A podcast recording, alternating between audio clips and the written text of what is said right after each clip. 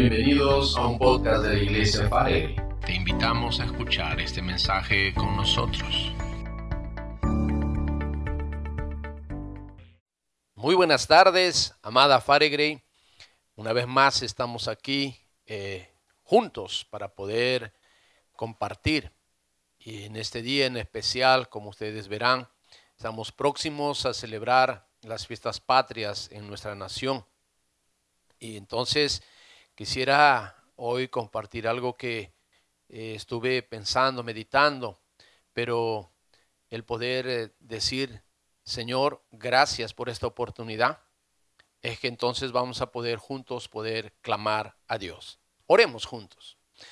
Bendito Señor, te alabo, te adoro y bendigo tu santo nombre.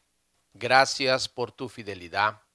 Gracias por este día de celebración en el que todo tu pueblo se reúne para poder buscar de tu presencia, después de alabarte, adorarte, exaltar tu nombre, darte lo mejor de nuestro corazón. Señor, hoy disponemos nuestros corazones para escuchar tu palabra. Y seas tú quien pueda, Señor, tocar a cada vida, cada corazón, desde el lugar donde ellos puedan estar escuchando. Sean, Señor mi Dios, bendecidos como parte de una nación peruana, parte de tu creación. Bendito seas tú, oh Dios, en el nombre poderoso de Jesús. Amén y amén. Bien, una vez más les doy, las les doy la bienvenida a cada uno de ustedes. En especial, yo creo este mensaje va dirigido para mi familia, eh, mis amistades, personas que he podido conocer eh, de mi infancia, como también eh, en la institución a la cual dediqué parte de mi vida, al ejército peruano, pues a la familia en la fe, a Faregrey, a la iglesia de Jesucristo en las naciones. hoy tenemos el título Carta de un Libertador.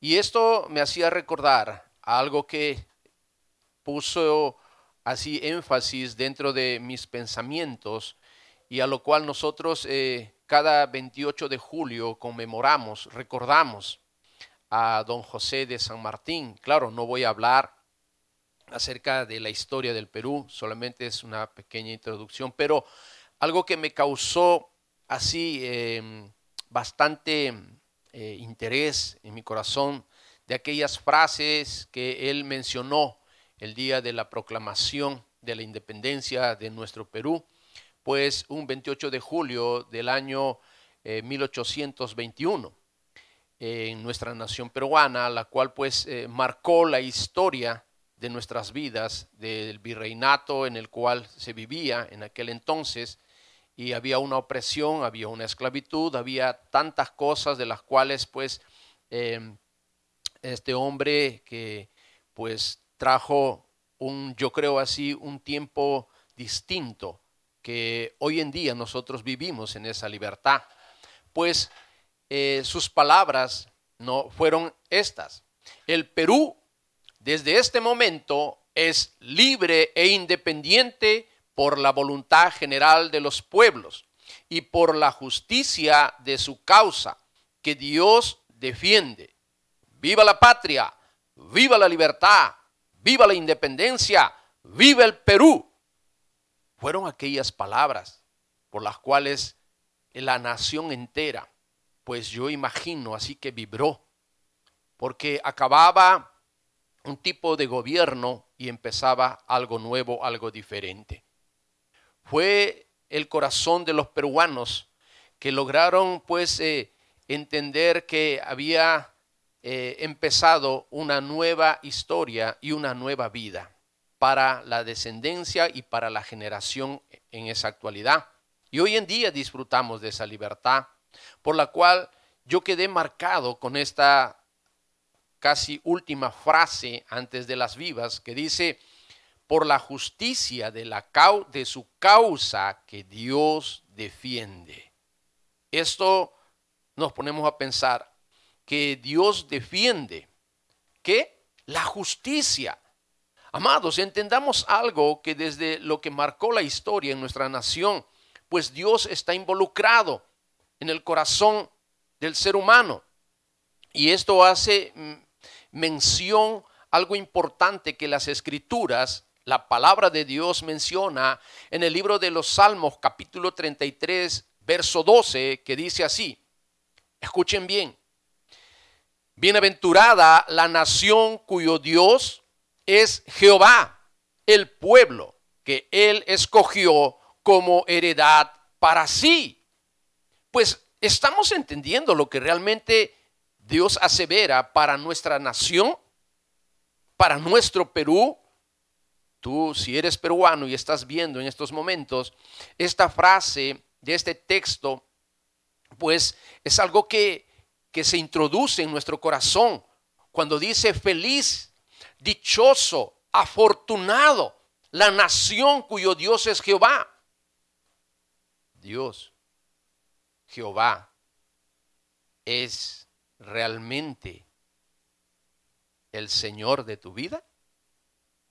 Hablo despacito para poder entender, porque dice el pueblo que Él escogió como heredad para sí. Pero me gusta eh, y encontré esta em, en otra versión que dice así, afortunada la nación que tiene al Señor como su Dios, el pueblo que Él eligió para ser de su exclusiva propiedad. Entonces, el Perú, nuestra nación, tu Perú y el mío, pues ha sido escogido como algo exclusivo por Dios, pero necesita que nosotros como peruanos, como seres humanos, podamos tomar esta palabra que realmente sea Dios el dueño de tu vida. ¿Lo es? Te pregunto, para que tú en un momento dado, después de reflexionar, puedas responderte a ti mismo. Pero quiero hacer una referencia en cuanto a lo que mencioné hace un momento en el libro de Lucas capítulo 4, versículos 14 al 22, dicen así. Y Jesús volvió en el poder del Espíritu a Galilea y se difundió su fama por toda la tierra de alrededor y enseñaba en las sinagogas de ellos y era glorificado por todos. Vino a Nazaret, donde se había criado, y en el día de reposo entró a la sinagoga conforme a su costumbre, y se levantó a leer y se le dio el libro del profeta Isaías. Y habiendo abierto el libro, halló el lugar donde estaba escrito, el Espíritu del Señor está sobre mí, por cuanto me ha ungido para dar buenas nuevas a los pobres. Me ha enviado a sanar a los quebrantados de corazón, a pregonar libertad a los cautivos y vista a los ciegos, a poner en libertad a los oprimidos, a predicar el año agradable del Señor. Y enrollando el libro, lo dio al ministro y se sentó. Y los ojos de todos en la sinagoga estaban fijos en él. Y comenzó a decirles, hoy se ha cumplido esta escritura delante de vosotros. Y todos dan buen testimonio de él. Y estaban maravillados de las palabras de gracia que salían de su boca y decían, ¿no es este el hijo de José? Queridos hermanos, esta carta a la cual hice mención, carta de un libertador. Son aquellas palabras que inmolan algo importante. Es la proclamación de la libertad, de la cautividad, de la esclavitud, del pecado que tú y yo tenemos desde que nacemos. Eso es lo que nosotros tenemos que ver y yo hago referencia a esto Porque, ¿qué es lo que nos dice la escritura que acabamos de leer? Porque dice, se difundió esta proclamación del Salvador Jesucristo. Cuando dijo, se difundió su fama por toda la tierra alrededor. Es lo que hoy nosotros estamos proclamando, esta carta de libertad, para que se llegue a todo rincón de nuestra nación y del mundo entero. Por tanto, menciona que el Espíritu estaba sobre Jesús y dice que esto que él empezó a hablar dijo, fue para dar buenas nuevas a los pobres. Me ha enviado a sanar a los quebrantados de corazón. ¿Cuántas personas hoy están en esta condición? A pregonar libertad a los cautivos, a los que están presos en esta esclavitud del pecado. Para dar vista a los ciegos, a poner en libertad a los oprimidos, a predicar el año agradable del Señor. Es esta carta por la cual hoy en mi corazón late fuerte para poder ser proclamada, para mostrarte que así como este hombre al cual recordamos, don José de San Martín proclamó la independencia, la libertad, el tiempo final de la esclavitud para nuestra nación. Cristo nuestro Salvador, nuestro libertador, trajo esa carta para que pudiésemos nosotros vivir ese nuevo tiempo. Por lo cual, pues tú y yo necesitamos conocer.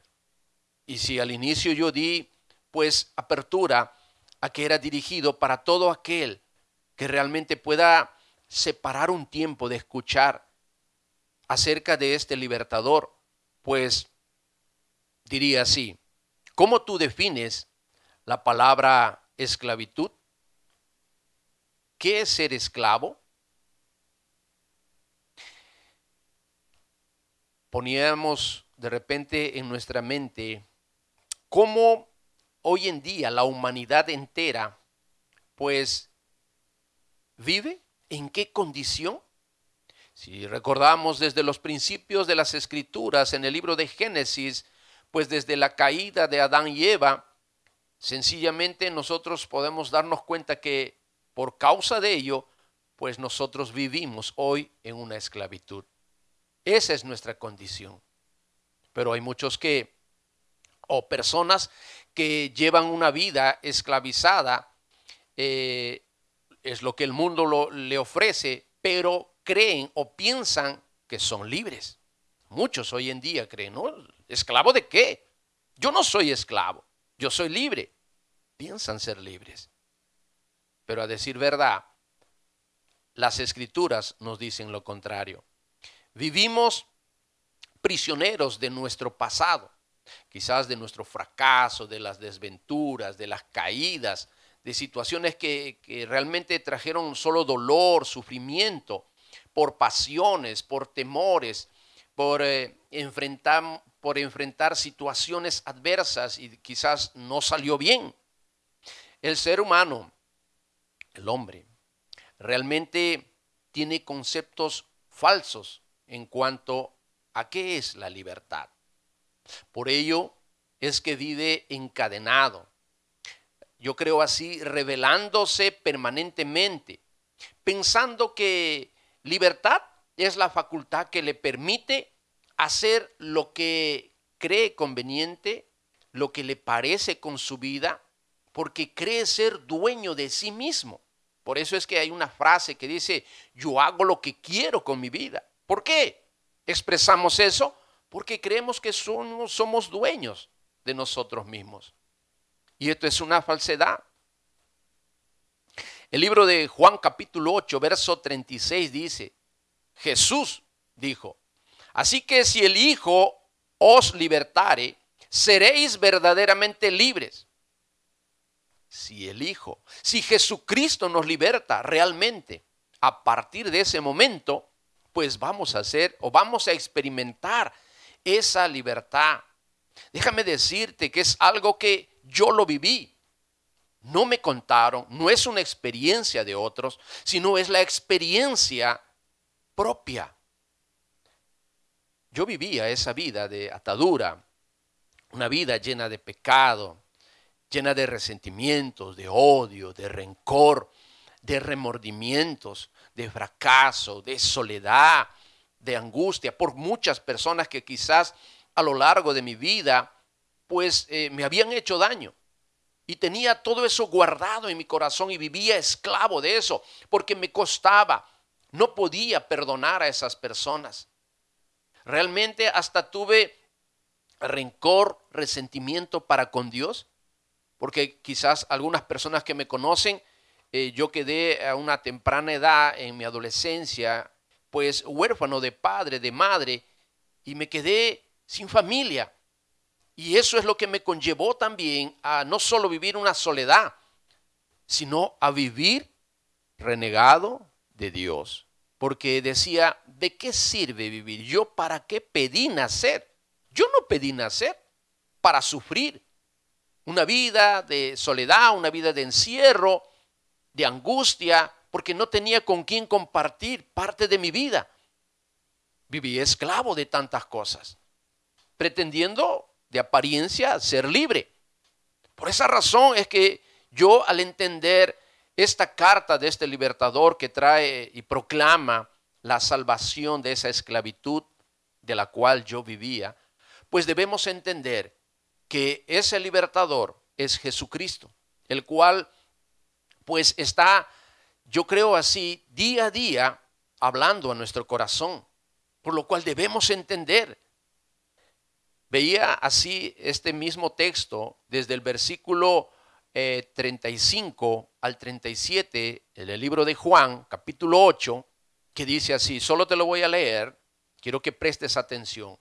Jesús le respondió y dijo, ningún esclavo se queda para siempre con la familia para la cual trabaja.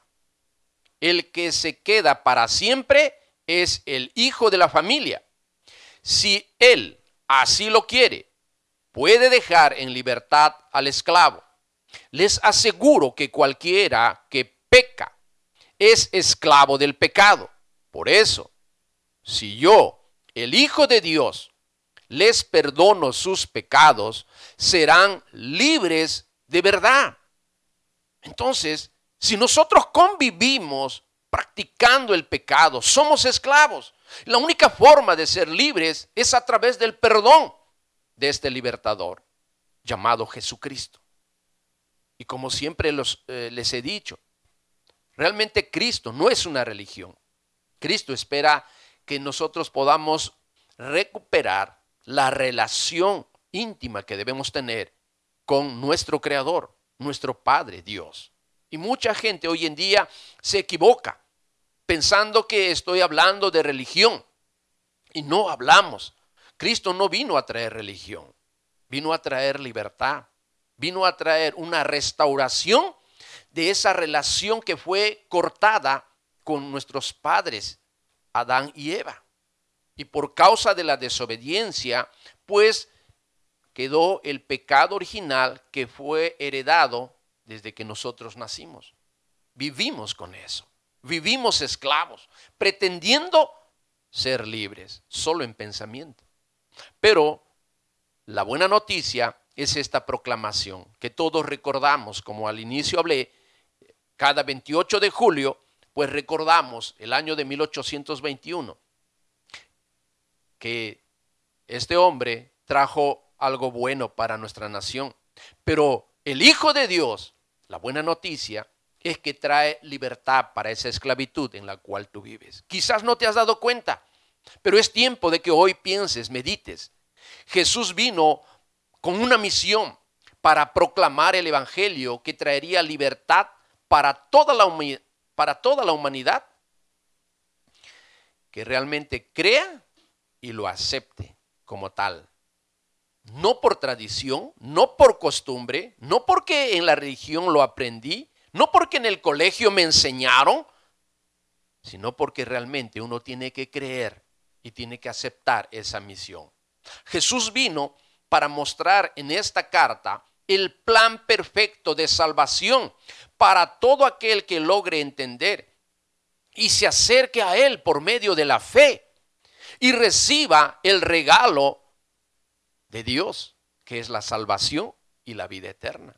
Es lo que tú y yo quizás logras entender cuando nosotros tomamos esa decisión de poder creer y aceptar esa, esa vida que Él trajo, esa, mm, eh, ese sufrimiento, ese calvario. Él murió, cumplió su misión, resucitó al tercer día para poder obsequiarnos gratuitamente esa bendición que es una nueva vida, que es esa vida eterna y que es la salvación, el perdón de tus pecados. ¿Puedes ser libre? Sí, buscando de Él. Jesús es nuestro libertador de la esclavitud del pecado en que día a día la humanidad vive. Y vive como mencioné hace un momento, a veces ciegos, lleno de ataduras, lleno de sufrimientos, lleno de pesares, de remordimientos, pero quieren seguir viviendo en esa esclavitud. ¿Qué es solamente el libertador? Libertador es aquel que libera de un yugo de esclavitud a una persona o a un pueblo para que vuelva a ser libre. Así de sencillo. Las ataduras pueden ser físicas, morales o espirituales. Nosotros somos conscientes de todo ello.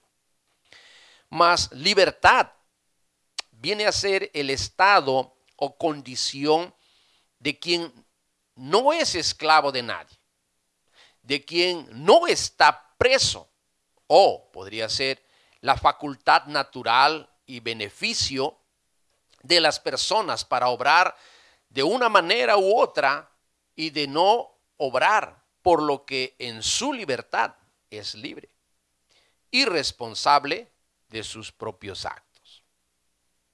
Entonces, Jesús nos liberta del pecado, nos hace libres. Lo declara la escritura. Él lo vino a hacer. Pero el pecado, pues, ha tomado el control del hombre hoy en día y que lo trae por herencia. Pero Jesús dice lo contrario, que no es necesario que nosotros permanezcamos en el pecado. Podemos ser libres a través de su muerte en la cruz, pues eh, Él hizo, digamos, lo que nosotros deberíamos pasar por causa de nuestro pecado. La paga del pecado trae muerte. Y nosotros estamos por nuestros pecados condenados a la muerte eterna y a esa cruz. Mas Cristo tomó nuestro lugar. ¿Te puedes dar cuenta de esto? ¿Alguien tomando tu lugar para darte libertad?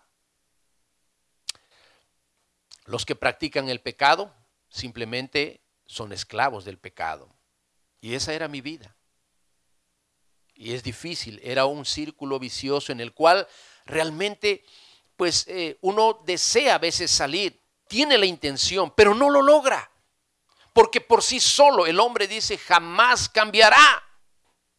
Solo la palabra de Dios nos va a permitir ser libres y poder cambiar, ser transformados de toda esa dureza de corazón, de toda esa maldad, quizás de toda esa perversidad. Yo recuerdo esto así claramente. Antes de poder ser yo libre del pecado, pues tenía tantas cosas en mi corazón que tenía una hambre, una sed de venganza, porque era una persona vengativa y tenía hasta ganas de matar a las personas que me hacían daño, que me ofendían.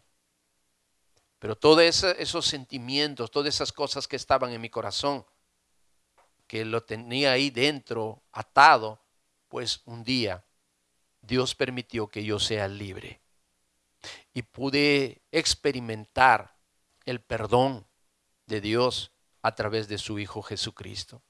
Porque el libro de Romanos capítulo 6, verso 17 al 18 dice, pero gracias a Dios obedecieron de todo corazón la enseñanza que se les dio.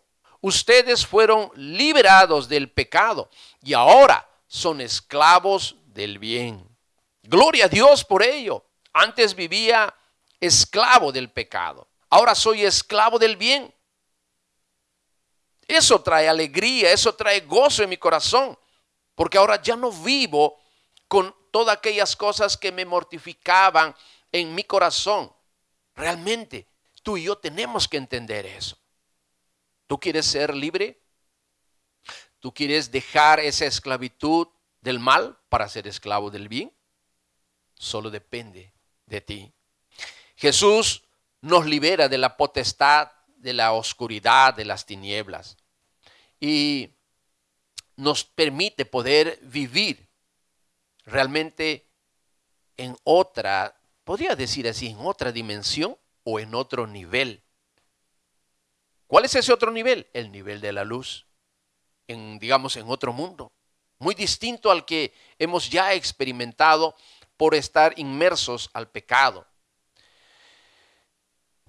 La Biblia dice en el libro de Efesios capítulo 2, versículo 1 y 2. Les voy a leer así. Y Él os dio vida a vosotros cuando estabais muertos en vuestros delitos y pecados, en los cuales anduvisteis en otro tiempo, siguiendo la corriente de este mundo, conforme al príncipe de la potestad del aire, el espíritu que ahora opera en los hijos de desobediencia. ¿Qué nos dice aquí? Que Él nos dio vida. Por Él es que estamos aquí. La razón nuestra por medio de nuestros padres. Es que la voluntad de Dios que permite que podamos estar aquí. Pero estábamos en una condición, lo que hablé al inicio de Adán y Eva. Dice, estábamos muertos en nuestros delitos y pecados. Miren, si yo peco, vivo muerto. Ahora, eso era en otro tiempo, menciona aquí. Siguiendo qué? la corriente de este mundo. ¿Cuál es esa corriente de este mundo? Lo que nos ofrece, lo que el mundo nos hace ver a través de nuestros ojos.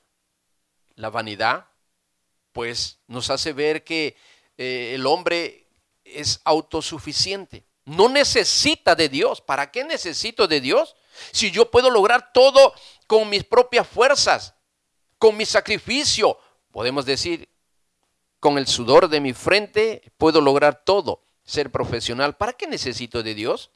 Si solo necesito trabajar, necesito esforzarme, lograr ser profesional, tener pues eh, una casa, tener una familia, tener mi empresa, mi negocio, todo puedo lograrlo sin necesidad de Dios. Y muchos negamos de esta manera la existencia de Dios. Y muchos se convierten en ateos o dicen ser ateos. Y ustedes saben ese dicho, ¿no? Todos aquellos que pretenden decir que son ateos, con todo respeto, para todas las personas, sin ninguna motivación de ofensa, ¿por qué ellos claman a Dios en medio de una necesidad? Cuando hay algo natural, realmente cuando hay un momento de crisis, cuando creen morir, piden auxilio a Dios. Entonces, no debería si realmente no creen en Dios, que no existe, ¿por qué lo llaman? Es algo engañoso en el corazón. Pero es lo que el mundo nos ofrece. Pero nos convertimos en hijos, dice, de desobediencia. Y por esa condición vivimos así. Lo importante es que nosotros podamos abrir los ojos del entendimiento que a través de nuestro corazón podamos ver con claridad lo que el Espíritu de Dios está hablando a tu corazón. En el libro de Colosenses, en el capítulo 1, verso 13 al 14, dice así, miren, Él nos ha librado de la autoridad de las tinieblas y nos ha trasladado al reino de su Hijo amado, en quien tenemos redención por su sangre, el perdón de pecados. Y esto es lo más hermoso, que Dios nos perdona todos nuestros pecados si hay un arrepentimiento de corazón. Si nos acercamos confiando en la muerte, en la crucifixión y en que Él resucitó al tercer día. Querido, querida, amado, amado de Dios. Muchas veces tú has visto, yo he visto una cruz, un crucifijo, en el cual hay una imagen de Jesucristo que está muerto y pretendemos creer que todavía Cristo está en esa cruz. Cristo no está en esa cruz. Murió en esa cruz, pero Él resucitó al tercer día. Y a través de su Espíritu Santo está en medio nuestro, está en nuestros corazones. ¿Por qué debo creer en esa cruz viendo una imagen a la cual Dios no espera que yo crea en esa imagen o por medio de ella? Dios es espíritu y espera, dice, que creamos, que podamos adorarle en espíritu y en verdad. No necesitamos nada de ello. Jesús nos libera de todo tipo de ataduras, como mencionaba hace un momento. Y la Biblia nos aconseja, la Biblia nos orienta, nos permite escuchar esa carta que es interesante, que nosotros podamos meditar, reflexionar, para poder vivirla, para experimentarla. Encontraba en el libro de Efesios 4, 22 al 24, cuando dice, en cuanto a la pasada manera de vivir, despojaos del viejo hombre, deja atrás esa vida que estás llevando hoy, que está, dice, vaciado conforme a los deseos engañosos y renovaos en el espíritu de vuestra mente. Cambia tu manera de pensar, nos está diciendo. Deja de vivir como ahora vives quizás engañado. Y vestidos del nuevo hombre, creados según Dios en la justicia y santidad de la verdad. Dios quiere que seamos santos. Y cuando hablamos de santos, muchos me decían que debo tener una aureola, debo comprarme, debo tener alas para ser como el ángel, debo tener una vestidura blanca. No se trata de eso, ser santo. Santo es solamente separado y apartado del pecado. Es lograr aborrecer el pecado de nuestra vida y vivir obedeciendo a Dios, honrándolo a Él. Porque las escrituras son muy interesantes. Y mira lo que dice el libro de Primera de Juan, capítulo 3, verso 8. El que practica el pecado es del diablo porque el diablo peca desde el principio. Para esto apareció el Hijo de Dios, para deshacer las obras del diablo. ¿No te parece esto? Diría, genial. Cristo apareció, Él vino para cumplir ese, esa misión, ese plan para deshacer todo lo que el diablo quiere que nosotros creamos, quiere que podamos nosotros vivir como ahora vivimos, lejos de Dios, separados de Dios o creyendo que con una religión u otra realmente vamos a poder estar bien con Dios. O el día que nos llame a su presencia, cuando vamos a comparecer delante de Él, podamos decir, yo hice el bien, yo logré hacer algo para merecer la salvación, la vida eterna. Déjame decirte que nada de lo que hagamos en esta tierra pues va a poder alcanzar o va a poder lograr obtener un mérito para poder ser salvo o para obtener la vida eterna. Nada. Porque viene a ser un regalo, un obsequio gratuito de parte de Dios, por amor. Es por eso que les mencioné hace un momento. Este libertador vino a ser sacrificado, vino a cumplir esa misión para que por la palabra gracia. Es el regalo inmerecido. Tú y yo no merecíamos, ni lo merecemos. Pero por eso es que Él quita esa condición de esclavo para que seamos libres en Él, por medio de Él. Y esto siempre lo repito. Jesús dijo, no lo dijo cualquier hombre, lo dijo el Hijo de Dios, que Él era el camino, Él era la verdad, Él era la vida. Y nadie podría ir ante Dios el Padre si no era por medio de Él, a través de Él. Por eso es que debemos abrir los ojos de nuestro entendimiento y ver que el único camino a Dios es Cristo, el libertador. Por eso es que debemos entender esta carta que es para tu vida, que es para tu descendencia para tu familia. Dejemos de ser egoístas. Seguir una religión no te faculta ser salvo, no te da la vida eterna. Creer en lo que tus antepasados, a través de la tradición, las costumbres, la religiosidad, no te llevará al cielo. Es conocer realmente las escrituras. Esta carta de este libertador es la que hoy vengo a entregarte. Hoy vengo a decirte con mucho amor, con mucho respeto. Dios desea que se proclame a tiempo y fuera de tiempo aquellas cartas de amor que están escritas en su palabra a través de la Biblia. Puedes conocer a ese Dios maravilloso, a ese Dios precioso, el cual te permite tener experiencias inolvidables. No necesitamos tener tanta riqueza de cosas o materiales. La mayor riqueza que tú puedes tener es a Cristo en tu corazón, vivir para Él, servirle a Él, compartir esta carta que Él te ha dado a ti para que otros también sean salvos por medio de ella. Solo por amor uno logra entender todo lo que Dios ha traído a tu corazón. Y mira, el tesoro que Dios te ha dado es tu familia, es la esposa que tú tienes, es los hijos que tienes al lado, es todos tus familiares. Un día vamos a poder rendir cuentas. Nadie escapará de ello. Todos vamos a morir.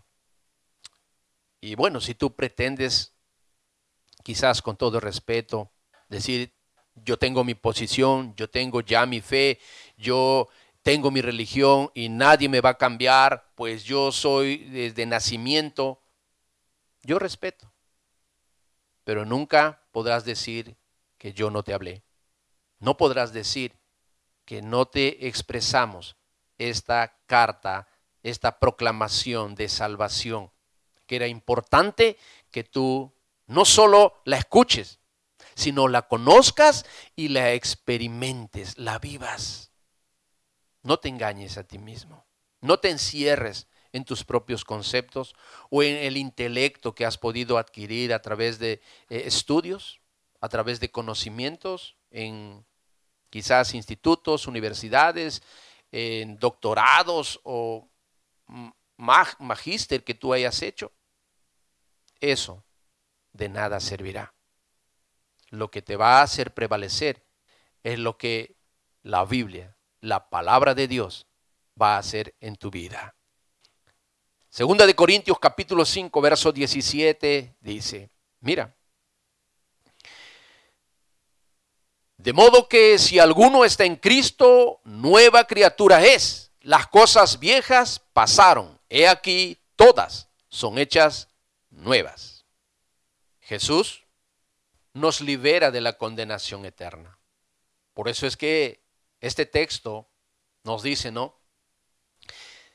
Si realmente uno está en Cristo, es una nueva persona. Y yo doy gracias a Dios por ello. Realmente es una experiencia inolvidable que yo te recomiendo. No te alegres, no, no te llenes de, de gozo nada más, sino experimentalo, vívelo y disfrutarás realmente de algo muy personal que tú vas a tener con Dios. porque vamos a poder, digamos así, experimentar una vida distinta a la que hemos vivido, sin opresión, sin esclavitud, tratando y esforzándonos para obedecer a Dios. El libro de Apocalipsis, capítulo 20, verso 12, dice lo siguiente. Miren, y vi a los muertos, grandes y pequeños, de pie ante Dios y los libros fueron abiertos y otro libro fue abierto, el cual es el libro de la vida. y fueron juzgados los muertos por las cosas que estaban escritas en los libros según sus obras. El versículo 15 dice, y el que no se halló inscrito en el libro de la vida fue lanzado al lago de fuego.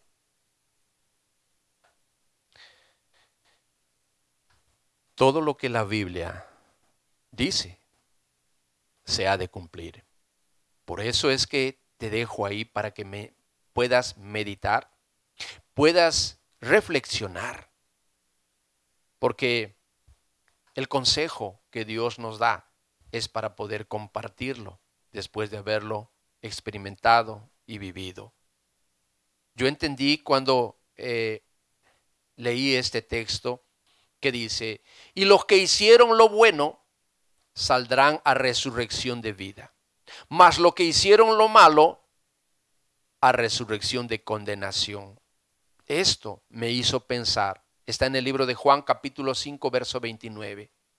Nuestras vidas son muy valiosas, pero cuando logramos entender cuál es el propósito por el cual Dios nos permitió vivir o llegar a esta tierra, ¿por qué vivimos? ¿Cuál es la razón de ser?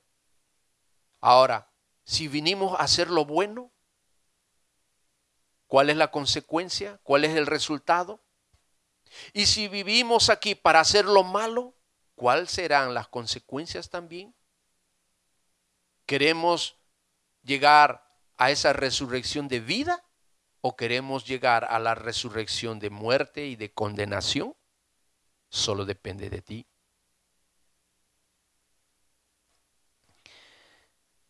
La condenación, pues, es algo que no desearía de todo corazón para nadie, porque es, es estar separado de Dios para siempre y pasar la eternidad en un lugar de tormento, que realmente es el infierno.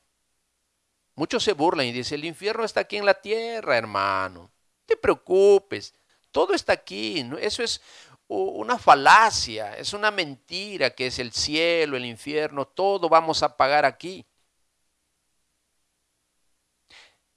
El día que tú, si tú crees eso, el día que tú mueras y yo muera, ahí veremos, nos daremos cuenta si realmente fue una falacia o fue real. Pero está en ti, en que tú puedas tomar esa decisión, a la cual, si realmente ¿Es como tú piensas? Pues verás los resultados. experimentarás esa condenación eterna. Pero si yo tenía razón, realmente será distinto. ¿Cierto? Entonces, ¿qué te conviene? Piénsalo, medítalo.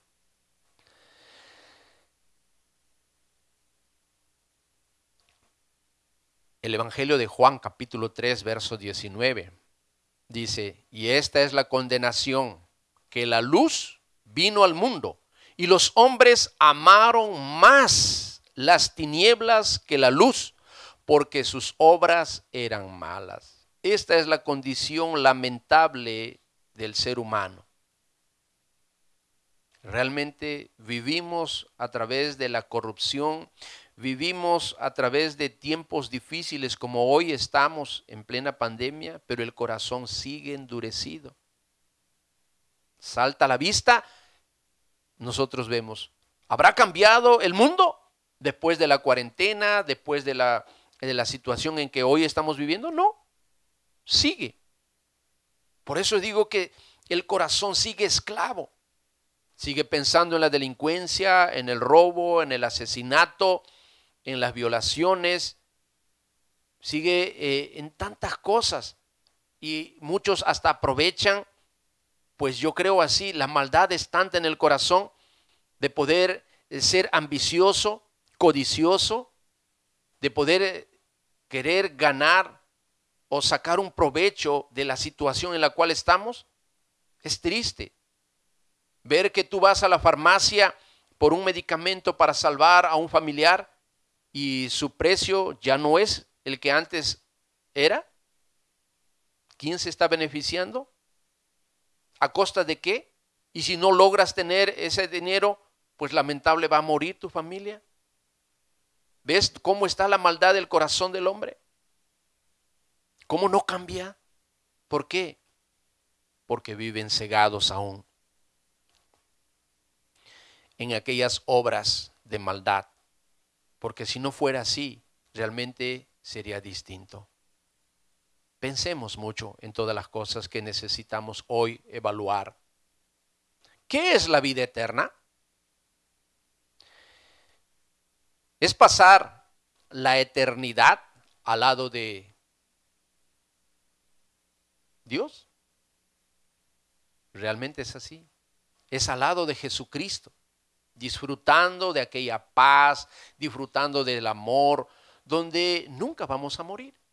Es un lugar de descanso, un lugar de consuelo, por quizás todos los sufrimientos que hayamos tenido por causa de Cristo aquí.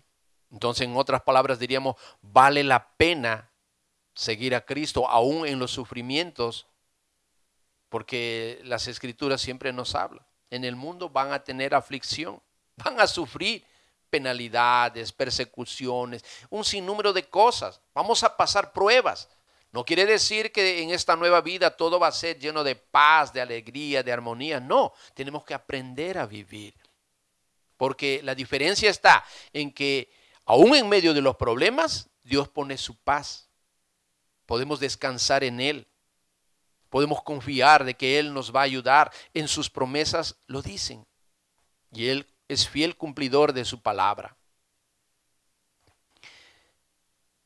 En el libro de Apocalipsis, capítulo 21, verso 4, ¿por qué tanto te leo la Biblia? Porque no son mis palabras. Por eso dije, es carta de un libertador palabras que salieron de él, no son palabras mías. ¿Qué dice? Enjugará Dios toda lágrima de los ojos de ellos, y ya no habrá muerte, ni habrá más llanto, ni clamor, ni dolor, porque las primeras cosas pasaron. Esto es lo hermoso que nosotros debemos entender. Y sé que tú, si llevas esa vida de creyente, realmente estás disfrutando y entendiendo lo que Dios tiene para cada uno de nosotros. Necesitamos pues cada día, por eso, escuchar. Yo no me canso de seguir leyendo y aprendiendo y conociendo a este libertador, el cual hoy he venido a proclamarlo, he venido a compartirte, he venido a decirte, mira lo que él dice a través de su palabra. Son cartas de amor también. Por amor es que Él hizo todo lo que nosotros hoy podemos disfrutar o hoy podemos dejar de hacerlo, seguir viviendo como hemos estado haciéndolo.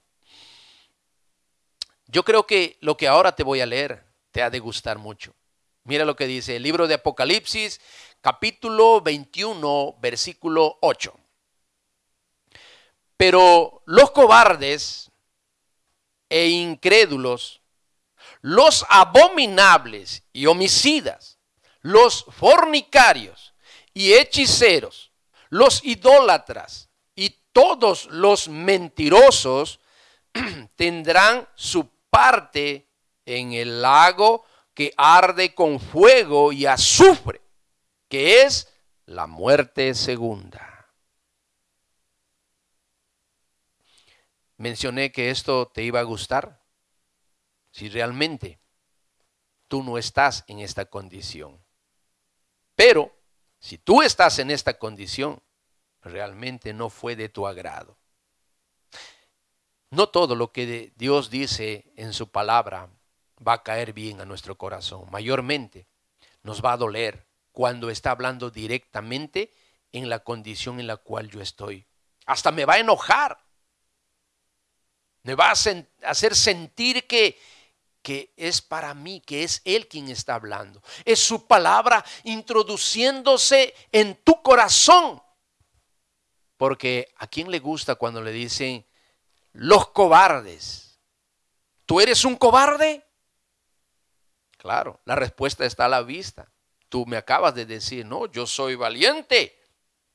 Pero lo que está diciendo acá, los cobardes e incrédulos, ¿crees en lo que te estoy diciendo?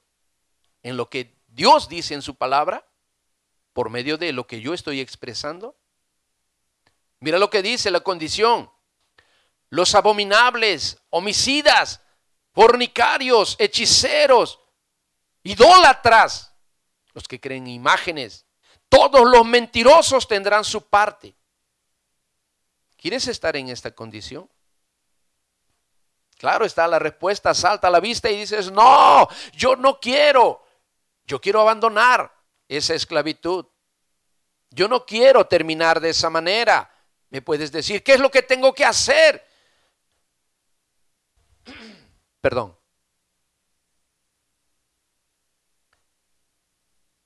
Simplemente yo quiero decirte aquí algo que Dios espera que nosotros podamos hacer. Jesús nos libera de la tentación. El hecho de tener a Cristo en nuestro corazón no nos libra de no tener tentaciones, por si acaso, aunque Jesús siempre nos dará una salida para salir de ella. Porque estamos en un mundo lleno de tentaciones, donde Satanás, el enemigo de Dios, pues va a intentar hacernos regresar a nuestra vida anterior. Por ello es importante que nosotros prestemos atención a lo que la Biblia dice en el libro de Primera de Pedro, capítulo 5, verso 8. Sed sobrios y velad porque vuestro adversario, el diablo, como león rugiente, anda alrededor buscando a quien devorar.